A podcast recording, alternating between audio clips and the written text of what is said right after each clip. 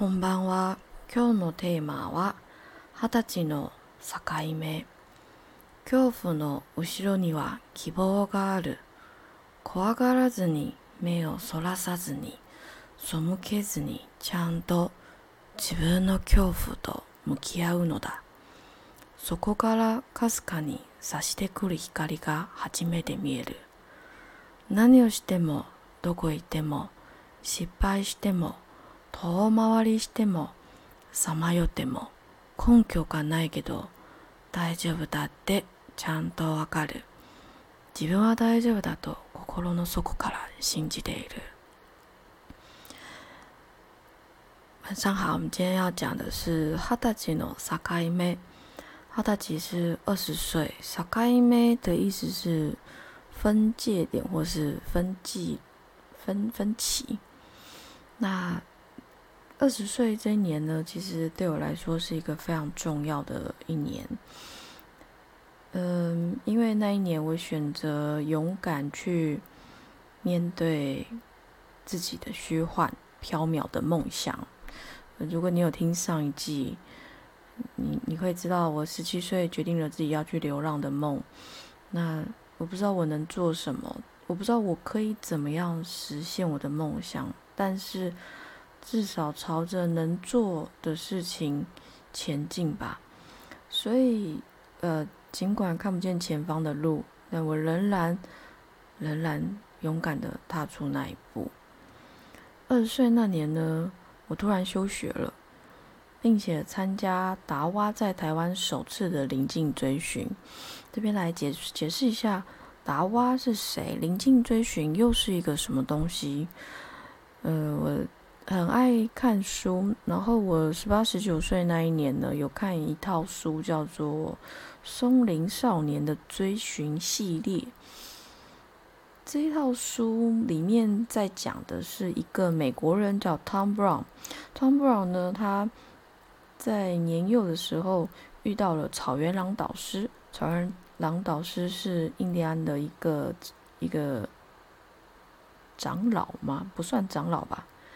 一个追踪者，哦，他们他们是讲追踪者啦。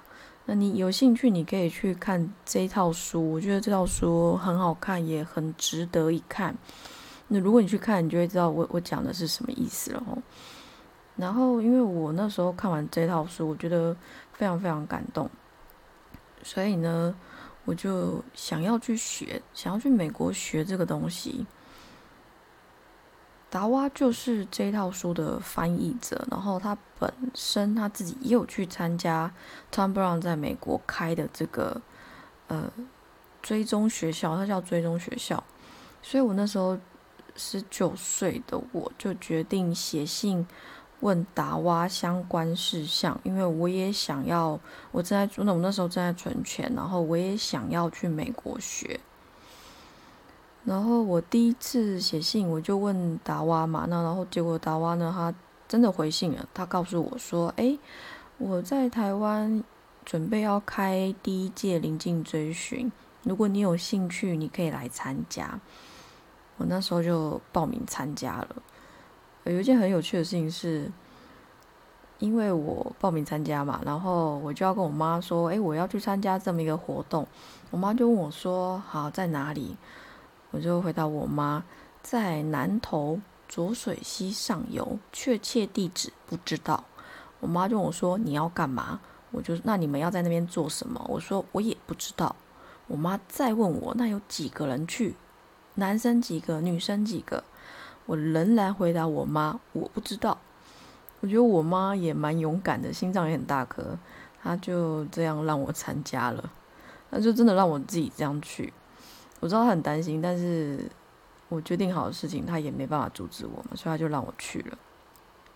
那在这个临近追寻这个活动呢，总共是八天。那一次第一届呢，只有五个女生，那我是里面其中最年轻的，而且最没经验的。还有，我甚至连搭帐篷都没有自己搭过，因为那八天呢，前后两天。呃，我们是自己搭帐篷在森林里面，然后中间四天是你要去找一块地，你不能看到彼此，你也不能有任何人工的东西在你的视线周围、视野里面。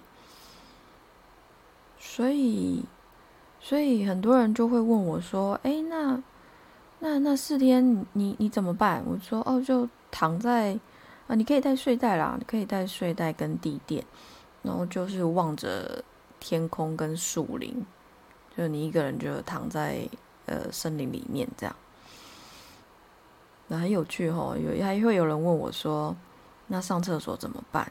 上厕所呢，我们要在下风处，在我们的找一块地，那那块地我们会叫做圆，在我们的圆的下风处挖一个洞，你就要在那个洞解决所有的排泄，然后你的卫生纸要带可分解的，因为都要丢进那个大自然里面，所以你要让它慢慢的去分解。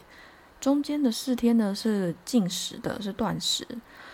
你可以喝水，但是不不能吃东西，除非你有就是你有一些你真的不行了，或是你有一些疾病你要吃药，那就是允许可以吃点东西的。但是基本上如果你都没有任何问题，是禁食的吼。那然后那最后两天要干嘛？最后两天呢，就是要把闭关。我们都会说那四天其实是呃叫闭关。那四天闭关，那四天里面的所有你看到的、你想到的所有再细微、再无聊的事情，把它写成日记。呃，两天写不完没有关系，你要回去要继续写，一直写，而且。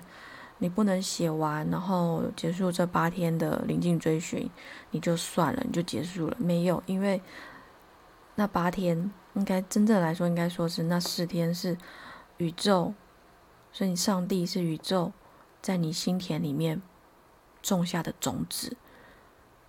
你必须，我们必须要不断的去看这四天里面发生的任何事情，然后去找到，去看到。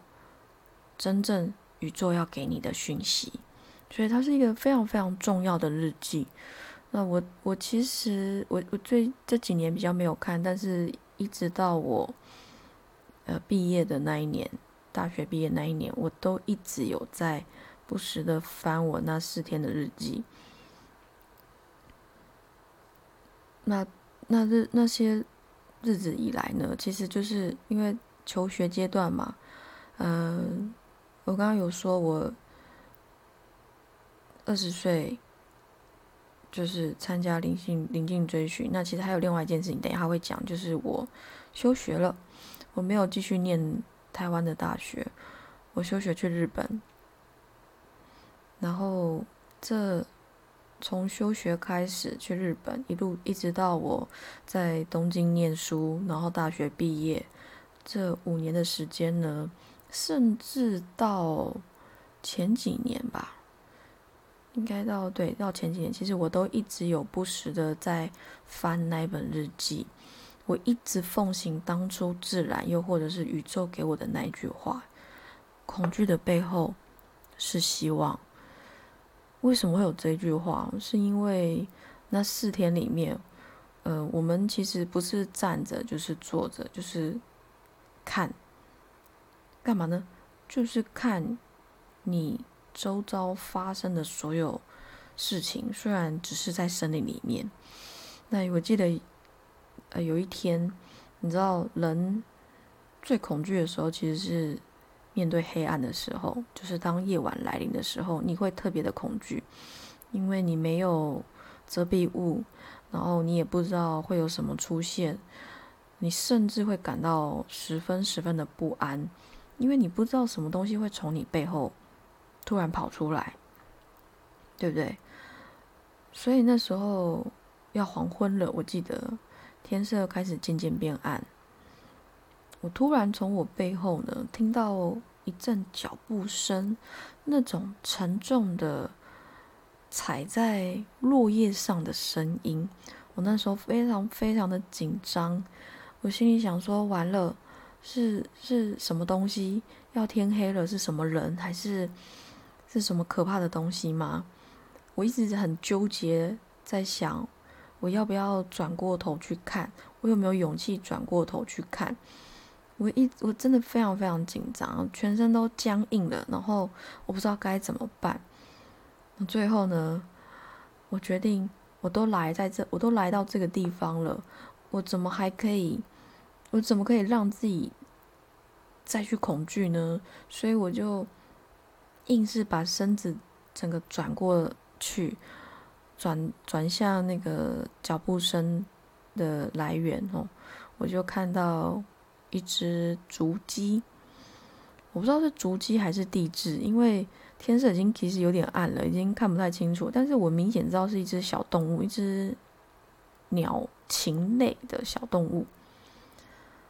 我转过去的瞬间呢，我其实感觉它在看我，然后我也在看它。我们两个就这样互看了一秒左右，他就走掉了。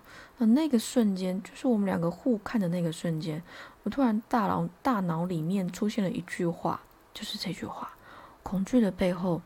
是希望，直视你的恐惧，你会看到希望。从那时候开始，每次我要去旅行，我会害怕，我就会告诉自己，恐惧的背后是希望。我知道，唯有踏出那一步，人生的旅途才会开始。唯有面对自己的恐惧，才会看到当下。或许很多时候，我们所要面对的。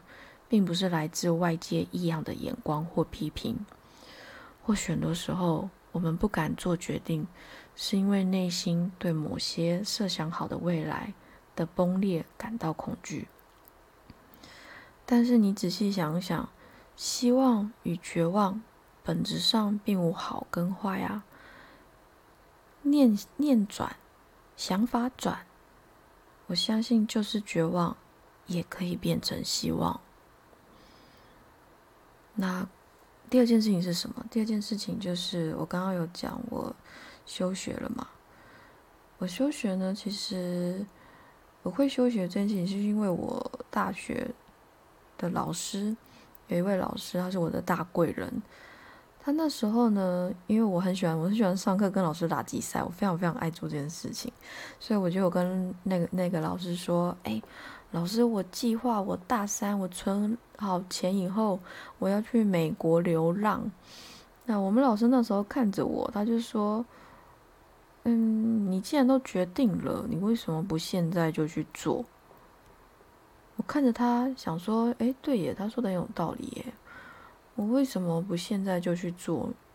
我钱快存好了，差一点点，但是我为什么还要等？”然后我们老师那时候后来又讲了第二句话，他说：“那如果你要去日本，老师可以帮你啦。”对我最后没有去美国，我最后去日本了。是因为老师说他愿意帮我，我就去日本学语言，然后一年之内，一年应该说是算一年之内啦，因为四月入学，然后十月就要考大学嘛，所以一年之内考上大学，你可想而知。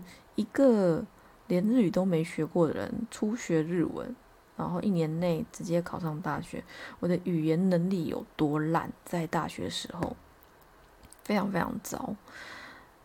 但我从来没有放弃，我从来没有因为烂，所以那好啊，那我就我就白烂，让我的语言烂没有关系啊。我从来没有想过这件事情，我就是努力，继续努力，不断的努力，坚持，告诉自己没有关系。我们在课余的时间，别人出去玩，别人去去去干嘛呢？我就好好来念书，我就好好来增强自己不足的地方。所以，其实我我在那五年，其实我一直都是非常非常努力，在在让自己变得不要那么弱。不能说让自己变得更强，让自己不要那么弱，告诉自己。我们要，我们要精益求精，我们要更努力才行，不能因为考上大学就结束了。啊，这是考上大学的事情。但是呢，其实我在读语言学校，就是我说我没有学过日文，我就去念语言学校，去日本念语言学校。那我记得我念了三个月之后。嗯，语言学校的第一个暑假，第一次我自己一个人踏上旅行。我记得那时候最大的感动，莫过于发现自己的无知与渺小。那时学习的是耐心等待，每次的旅程都像一种课题，充满许多需要去了解与看见的真实。每次的那一步，都带着一种名为勇气的装备上路。每次的决心，都像一种挑战，逼迫自己去面对所有。如果只是说话，要如何倾听？如果只是衡量，要如何活得自由呢？你说是不是呢？一次、两次、三次，那些数不完的感动，那些满满的学习，充斥着今生的记忆。被定义好的框架，被约束好的价值观，被绑架的自由。很多人习惯了一种被蓄意培养出来的圈圈，在里头延续虚幻的不安。但是，其实你仔细一看，在我们脚边没有任何圈圈，在我们的身上没有任何铁链，铁链，在我们的心中更没有任何枷锁，都是我们自己的知识局限了千百种可能。打得破的规则变得打不破，打不破的规则变成了一种控制，控制着我们的自由。嗯，所以呢，我其实想跟你说，不要害怕，不要害怕那些你在这个社会上学到的知识，它可能是局限了你无限大的希望。不要害怕，只是你的恐惧，恐惧的背后是希望。今天谢谢你听到，听到。这里，那我们晚安喽，晚安，下次见，拜拜。